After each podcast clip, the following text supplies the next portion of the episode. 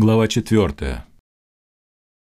Тогда Иисус возведен был духом в пустыню для искушения дьявола. И, постившись сорок дней и сорок ночей, напоследок взалкал.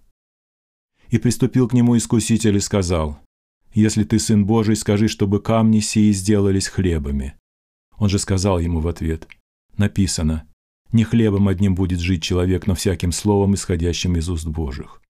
Потом берет его дьявол в святой город и поставляет его на крылья храма и говорит ему, «Если ты сын Божий, бросься вниз, ибо написано ангелом своим заповедает о тебе, и на руках понесут тебя, да не приткнешься о камень ногою твоею».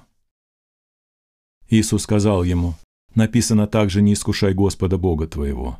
Опять берет его дьявол на весьма высокую гору и показывает ему все царства мира и славу их, и говорит ему, «Все это дам тебе, если, пав, поклонишься мне».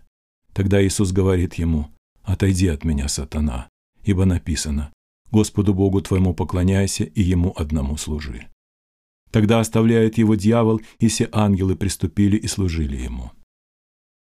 Услышав же Иисус, что Иоанн отдан под стражу, удалился в Галилею и, оставив Назарет, пришел и поселился в Капернауме Приморском в пределах Завулоновых и Нефалимовых.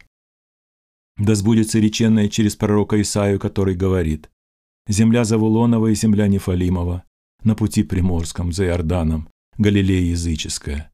Народ, сидящий во тьме, увидел свет великий, и сидящим в стране и тени смертной воссиял свет. С того времени Иисус начал проповедовать и говорить «Покайтесь, ибо приблизилось Царство Небесное». Проходя же близ моря Галилейского, он увидел двух братьев, Симона, называемого Петром, и Андрея, брата его, закидывающих сети в море, ибо они были рыболовы.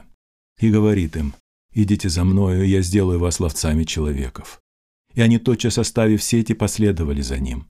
Оттуда, идя далее, увидел он других двух братьев, Иакова Зеведеева и Иоанна, брата его, в лодке с Зеведеем отцом их, подчинивающих сети свои, и призвал их.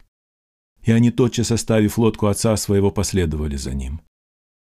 И ходил Иисус по всей Галилее, уча в синагогах их и проповедуя Евангелие Царствия, исцеляя всякую болезнь и всякую немощь в людях. И прошел о нем слух по всей Сирии, и приводили к нему всех немощных, одержимых различными болезнями и припадками, и бесноватых, и лунатиков, и расслабленных, и он исцелял их. И следовало за ним множество народа из Галилеи, Десятиградия, и Иерусалима, и Иудеи, и из-за Иордана.